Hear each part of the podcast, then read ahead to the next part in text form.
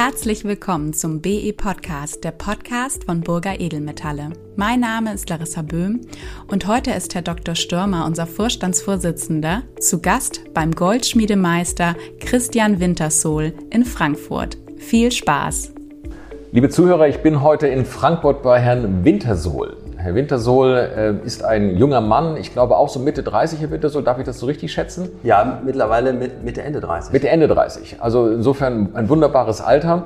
Ist heute begleitet mit seiner Frau. Beide sind in der kurzen Erwartung, dass in einem Monat Nachwuchs passiert. Also auch das freut uns sehr, dass wir hierbei sein dürfen und vielen Dank für die Einladung.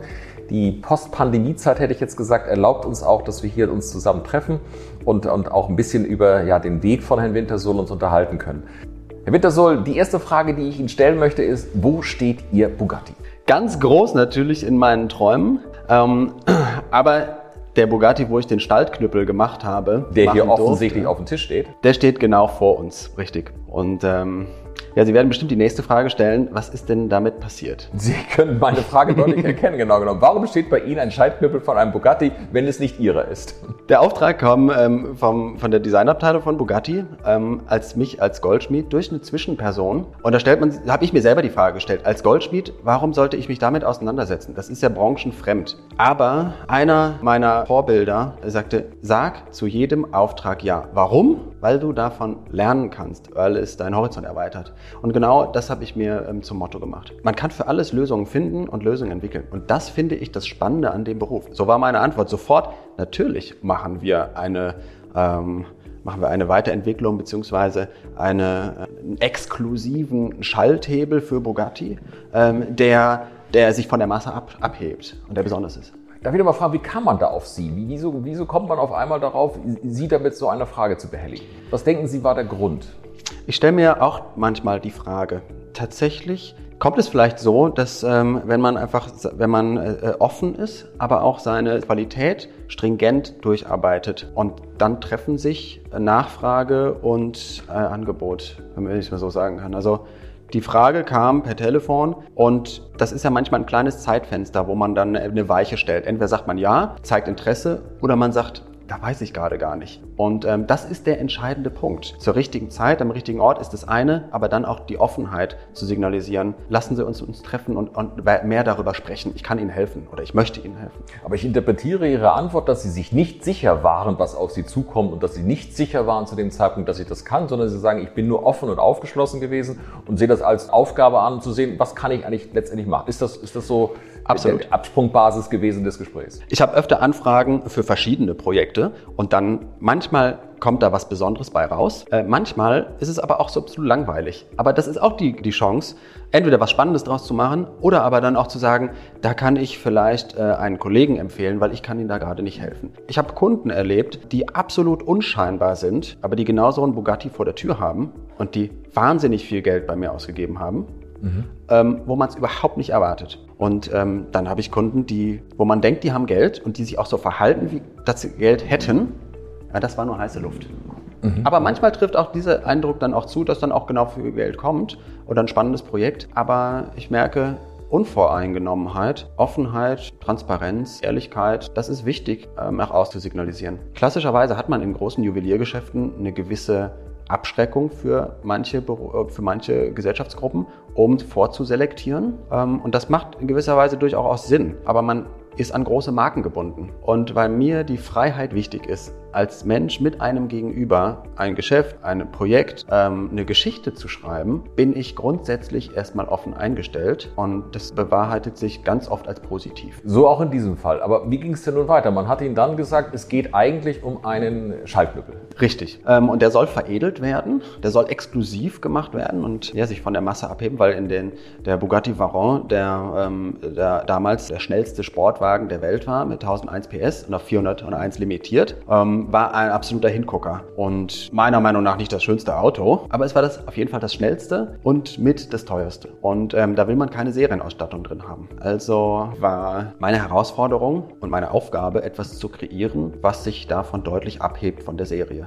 Und das heißt, man hat ihm erstmal einen Schaltknüppel, den wir hier sehen, äh, in die Hand gegeben und gesagt, das ist der Schaltknüppel so standardmäßig. Mach was draus. Da kamen äh, zwei Leute zu mir rausgefahren in, ins Atelier, richtig? Wir haben uns verabredet, wir haben uns getroffen. Die brachten dann diesen Schalthebel mit, weil ich wusste damals noch nicht genau, was auf mich zukam. Wir brauchen ihre Meinung als Designer, als ja, Spezialist für besondere Dinge. Das hat sich schon ein bisschen rumgesprochen. Und ähm, dann, dann hat sich eröffnet, als wir uns gesprochen haben, als wir vis-à-vis -vis zusammensaßen. Und es war ein bisschen secret. Also es gab jetzt, es wurde keine Ankündigung am Telefon gemacht, sondern wir sprachen dann unter sechs Augen. Und ähm, dann wurde mir eröffnet, okay, was die vorhatten. Was und ging Ihnen dann vor, als Sie das sagten? Okay, was, was läuft da im Kopf dann so ab, auch im kreativen Kopf? Ich dachte, das ist ja eine abgefahrene Geschichte. Und dachte erst mal, okay, spannend. Ich dachte auch kurz, ich weiß gar nicht, was ich da jetzt machen soll. Also ich war etwas überfordert, ne? wie man, äh, weil ich komme ja nicht aus der, also im Grunde schon aus der Branche, ähm, nämlich aus der Luxusbranche, aber nicht aus der Autobranche. Und ja gut, aber so sind oft diese Cross-Connections, dass man sich Anregungen und Experten aus anderen Gebieten holt, um genau das, um über den Tellerrand rauszuschauen, um das andere kennenzulernen, um andere Denkmuster und Weisen zu begegnen. Und wie sind Sie dann rangegangen?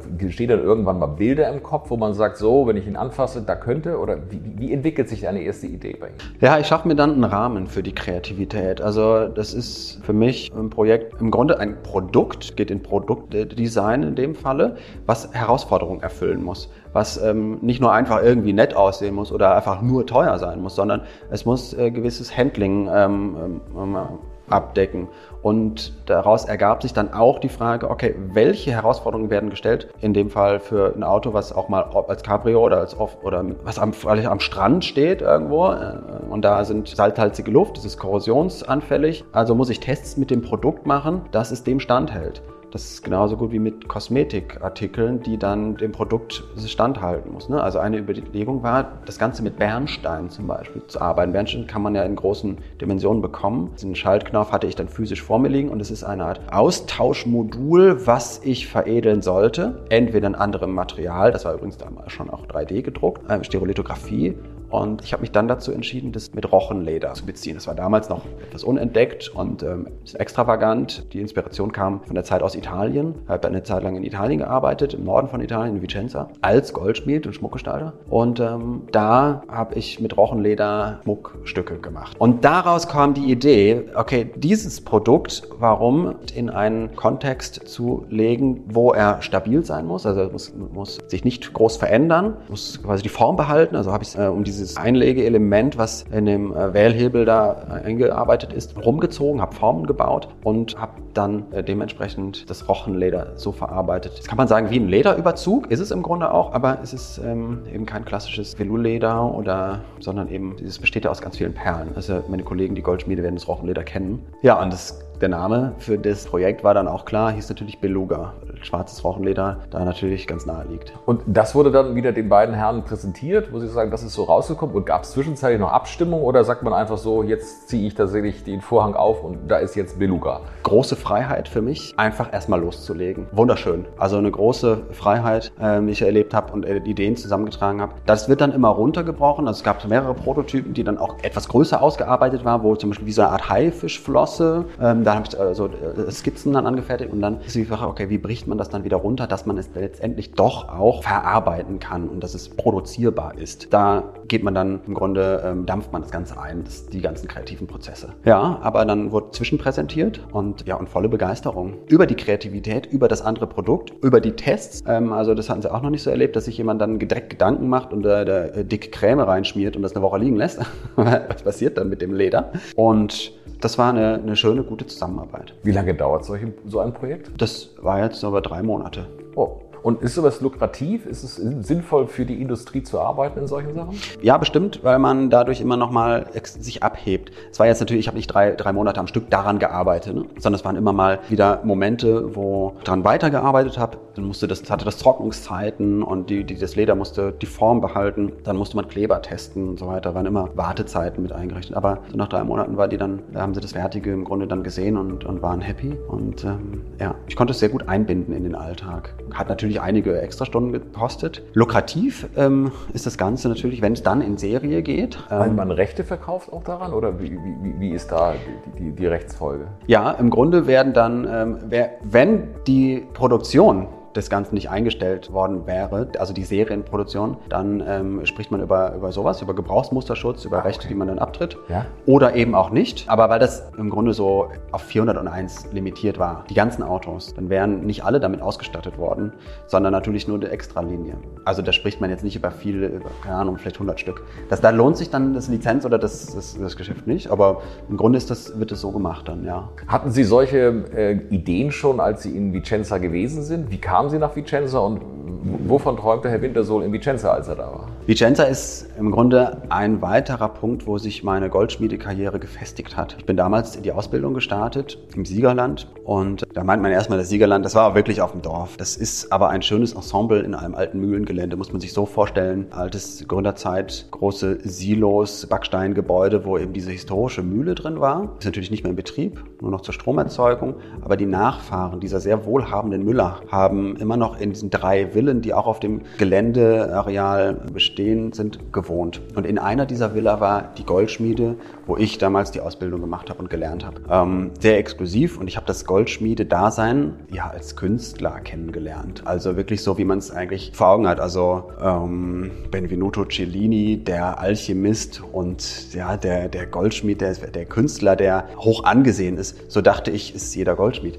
Bis ich Jahre später auch festgestellt habe, ist Goldschmied der eine reine Handwerksberuf, ist eigentlich dreckiger Beruf, wo, wo früher Massen in Pforzheim an irgendwelchen äh, Bändern gesessen haben und Sachen gestanzt haben und gelötet haben und Furnituren hergestellt haben, poliert haben und ich sag mal nicht dieser kreative Prozess oder diese Herausforderung, von denen ich gerade gesprochen habe. Das kam, aber so war mein, hat meine Ausbildung begonnen. Also ich war ganz idealisiert und motiviert in dieses Umfeld geraten und äh, fand, das, fand das klasse. Ähm, wollte dann nach meiner Ausbildung absolut äh, nach Italien, weil Italien im Grunde ähm, die, die Architektur, die Mode, Quelle der Inspiration und der alten Antike war natürlich faszinierend und im Grunde ja die, die Basis für viel Gestaltung und, und ja, Schmuckgeschichte. Das war faszinierend für mich und deshalb wollte ich hin zu den Wurzeln und Vicenza war meine Anlaufstelle. Der Norden ist ja recht gut organisiert und da war, ist im Grunde die Stadt des Goldes. Kann man vielleicht mit Pforzheim, Schwäbisch Gmünd oder auch Hanau vergleichen, die Stadt,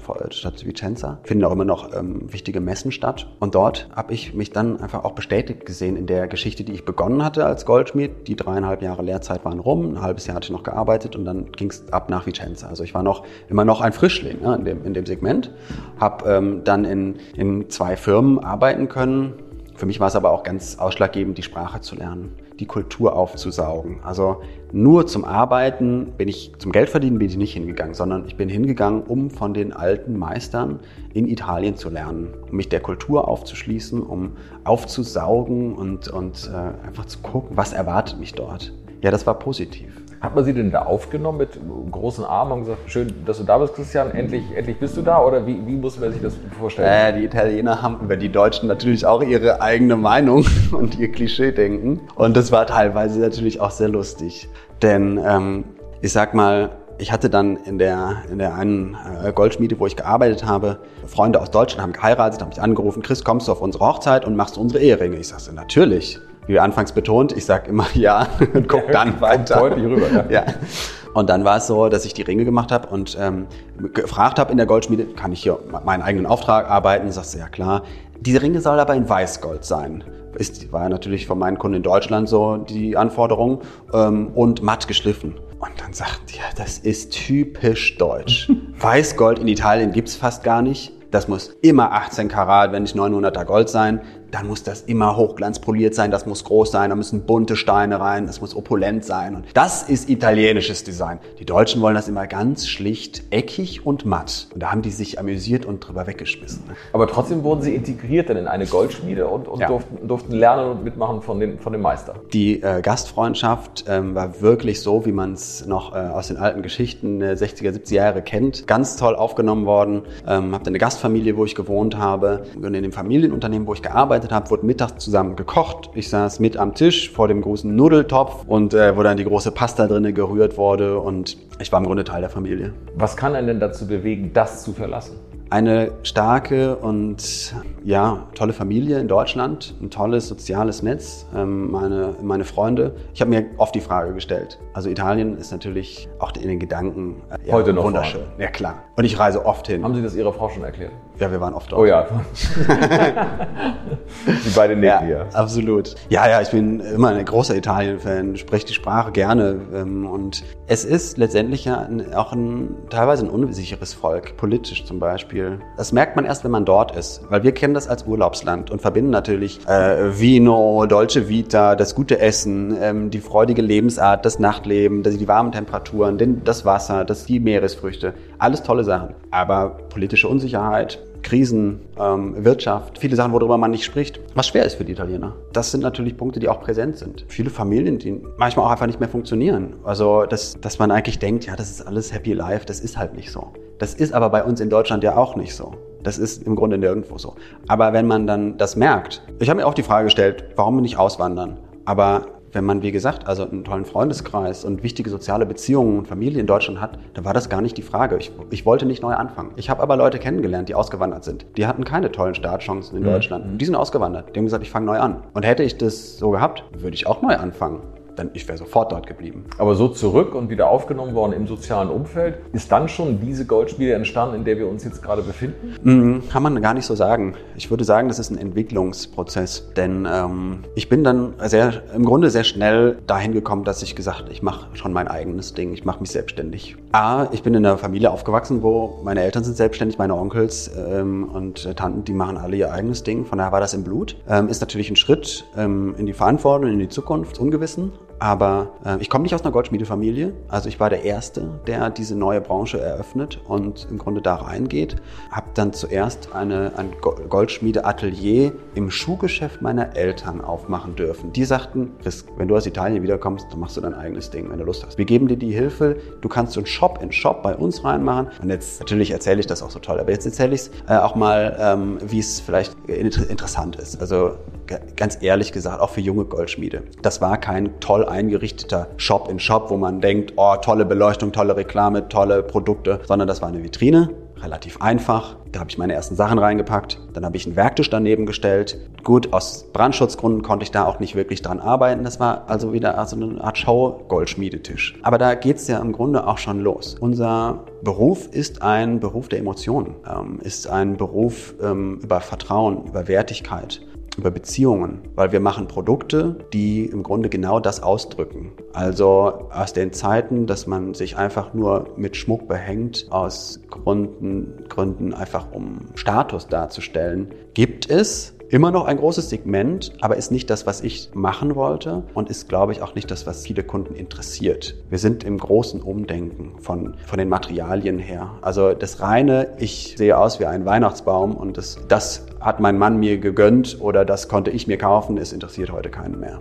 Also ist es im Grunde ganz wichtig, mit Emotionen umzugehen. Der Verlobungsring, die Eheringe, wie entstehen die, aus welchen Materialien entstehen die. Und da konnte ich meine Kunden, meine ersten Kunden sofort abfangen, einbinden in diese Prozesse. Hatte natürlich dann gute ähm, Kontakte und Kunden, die im Schuhgeschäft meiner Eltern waren, auch als Kunden es war ganz toll frequentiert am Rathausplatz, habe die Geschäftskunden meiner Eltern ähm, als Kunden bekommen, ähm, die ganzen Ärzte und ähm, ja, Freunde meiner Eltern. Und das war natürlich eine ganz gesegnete Startposition. Aber ich habe mit 0 Euro angefangen. Das war meine Herausforderung. Ich sag mal, wirtschaftlich kann man anders starten, aber es war meine Herausforderung mit 100 Euro, sage ich mal, und habe alles Stück für Stück aufgebaut und erarbeitet. Habe irgendwann aber auch gemerkt, ich könnte jetzt sagen, das ist mein Baby, das ist mein Lebenswerk. Habe aber auch dann gemerkt, das will ich gar nicht. Ich will nicht in einem Hamsterrad arbeiten, wo ich abhängig bin, wo ich denke, ähm, ja, da kommst du nie wieder raus. Also die Kreativität braucht ihren Freiraum und, ähm, und so habe ich es gehandhabt. Also das, was ich verdient habe, habe ich investiert, habe aber auch genügend Geld rausgenommen, um zu leben. Und wenn ich den Schlüssel rumdrehe, dann kann ich sagen, war eine schöne Zeit, aber ich bin frei. Und das war mir ganz wichtig. Und deshalb habe ich es genau so gemacht. Und das hat sich dann fortgesetzt eben in eigenen, eigenen Goldschmiede und die, die Einstellung ist aber die gleiche geblieben. Ist das richtig? Absolut. Dann ging es ähm, äh, weiter. Es sind jetzt einige Jahre vergangen. Ich bin jetzt 15 Jahre im Beruf. Und ähm, ja, und dann kam in Frankfurt die Frage, äh, wie geht's denn weiter? Ich bin äh, äh, zur Fachschule nach Hanau an die Zeichenakademie gegangen, um die Meisterschule zu besuchen, um Gestaltung, die Fachschule dort zu machen, Gestaltung zu studieren, das eine, die zwei Jahre. Und dann stellt sich die Frage, Hanau, Frankfurt, kannte ich nur aus Büchern, kannte ich nur aus, äh, von, von der Geschichte, aus, aus, aus der Stausendung. Also dachte ich, ich bin danach wieder weg. Vielleicht Italien, vielleicht die Schweiz, vielleicht Hamburg oder eine andere schöne Stadt. München hätte mich interessiert. Aber Frankfurt hat mir gut gefallen. Ob hier viele soziale Kontakte kennenlernen. Also ist Frankfurt eine Wunschstadt geworden. Und dann habe ich, meine, äh, die Zuhörer wissen jetzt nicht, wo, wo wir uns sitzen und stellen sich vielleicht ein Juweliergeschäft vor. Es ist im Grunde eine, ein Atelier im äh, Innenhof in Frankfurt-Sachsenhausen, wo noch alte Stadtmauer durchs, äh, durch das Atelier läuft. Sie sagten, es ist ein geborgener Ort und es ist vielleicht anders, als man sich das so klassischerweise vorstellt, aber genau das ist auch der Grund. Ich habe danach gesucht, lange nichts gefunden, aber wie gerade auch schon mal anfangs erwähnt, wenn man die Offenheit hat, dann kommt es zu einem. Und so klingelte irgendwann das Telefon und Bekannte sagten, wir haben hier Räumlichkeiten für unser Restaurant und hinten dran, da geht die Räumlichkeiten weiter. Ähm, ist nicht klein, ist nicht groß, suchst du noch was? Und ich war am gleichen Tag da, habe mit der Maklerin gesprochen und sieben Tage später war der Vertrag unterzeichnet. Wir haben es umgebaut und haben es zu dem gemacht, was es ist.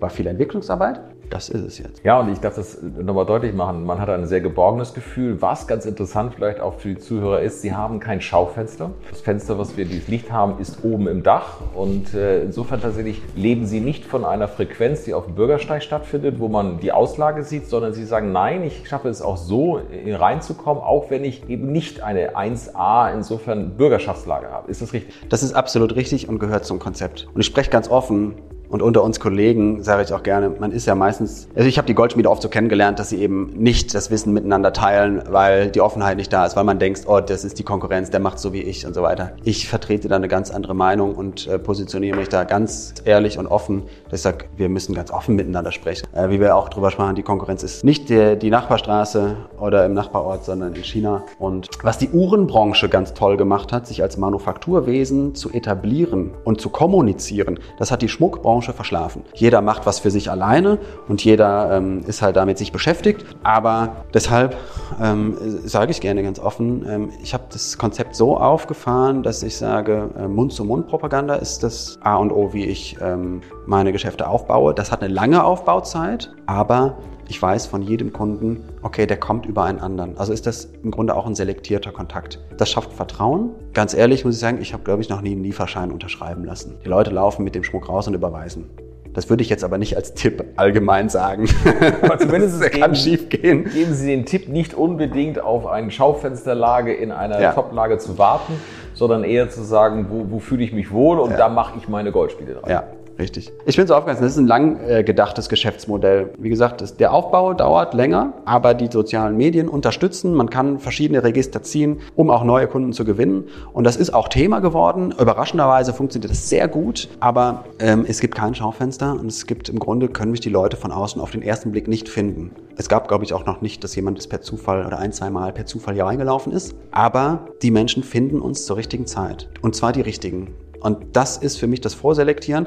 Ja, ich habe keine äh, Angestellten, die im Grunde nur beraten und äh, Schaufensterkunden waren. Ich weiß, dass es ein gutes Geschäft ist. Und ich habe bestimmt nicht die Umsätze, die man in der, in der Goethestraße oder in, in, einer, in einer Lage mit den Sachen fährt. Aber ich habe auch nicht die Unkosten. Und Sie haben auch mit diesem Konzept die Pandemiezeit, wie Sie mir sagten, gut überstanden? Tatsächlich. Und da spreche ich auch ganz offen. Ich war überrascht, dass ich im Grunde keine ähm, ähm, Umsatzeinbußen hatte. Und ich schließe das darauf zurück, dass ähm, A, ich hatte keine Laufkundschaft, die Laufkundschaft ist auch nicht weggebrochen, weil sie eben nicht da war. Und es haben trotzdem ein paar Leute geheiratet, ähm, die Kontakte kamen und ähm, die Aufträge kamen. Und es war eine sehr ruhige Zeit, eine Zeit der neuen Ausrichtung, der Inspiration, äh, der Regeneration, aber auch des, des weiteren Arbeitens. Wir haben die Zeit sehr gut genutzt. Wir kriegen ja auch ein Baby.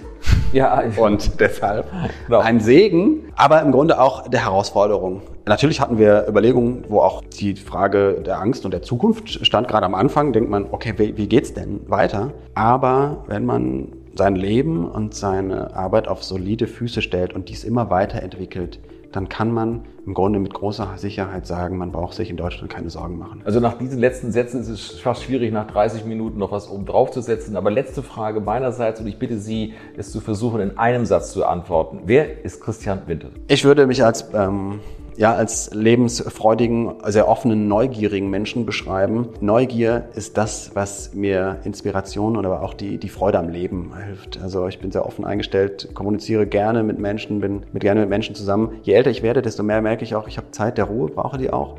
Aber ganz wichtig ist ähm, im Grunde auch, dass ich dieses Wissen, was ich bis jetzt habe, weiterentwickle, aber auch weitergebe. Ähm, an der Zeichenakademie ähm, unterrichte ich die jungen Goldschmiede und das ist für mich im Grunde, wo sich der Kreis auch schließt. Ich als Lernender als schaffender Künstler, Goldschmiedemeister, aber dann im Grunde auch dieses Wissen an Auszubildende, im Grunde dann dieses meine Schüler weiterzugeben zu dürfen, ist für mich ein ganz äh, schöner Abschluss ähm, und ein schließender Kreis. Jetzt fangen meine ersten Schüler an, ihre eigenen Goldschmieden aufzumachen, mutig ähm, und auch mit große Fragenzeichen. Aber da kann ich helfen und bin offen mit vielen im Gespräch. Und so langsam stellen sich die ersten erfolgreichen jungen Goldschmiede ein. Und das ist wirklich, was mich sehr, sehr freut. Meine Damen und Herren, ich glaube, es geht Ihnen genauso wie mir. Winter so zuzuhören macht Freude. Man spürt die positive Energie. Und Sie werden auch am 26. September ja aller Voraussicht nach beim Burger Branchentreff mit auf der Bühne sitzen. Insofern freue ich mich, Herr Winter, so, dass wir Sie wiedersehen, dass alle Sie auch kennenlernen dürfen. Und ich bedanke mich ganz, ganz herzlich für diese Einblicke, aber auch diese motivierenden Aussagen, die Sie getroffen haben, die uns, glaube ich, alle gerade jetzt sehr, sehr gut tun. Vielen Dank, dass ich hier sein durfte. Vielen Dank auch fürs Gespräch. Vielen Dank, Herr Stemmer, es war eine Freude. Danke. Wussten Sie eigentlich, dass Sie auf dem diesjährigen Burger Branchentreff neben interessanten Vorträgen auch Fälschungsworkshops besuchen können? Sowie stündlich an spannenden Rundgängen durch die Scheideanstalt teilnehmen können? Sie haben immer noch kein Ticket? Dann wird es aber Zeit. Jetzt Tickets sichern unter www.burger-edelmetalle.de. Wir freuen uns auf Sie. Und das war's auch schon wieder. Vielen Dank, dass Sie uns zugehört haben. Bis zum nächsten Mal.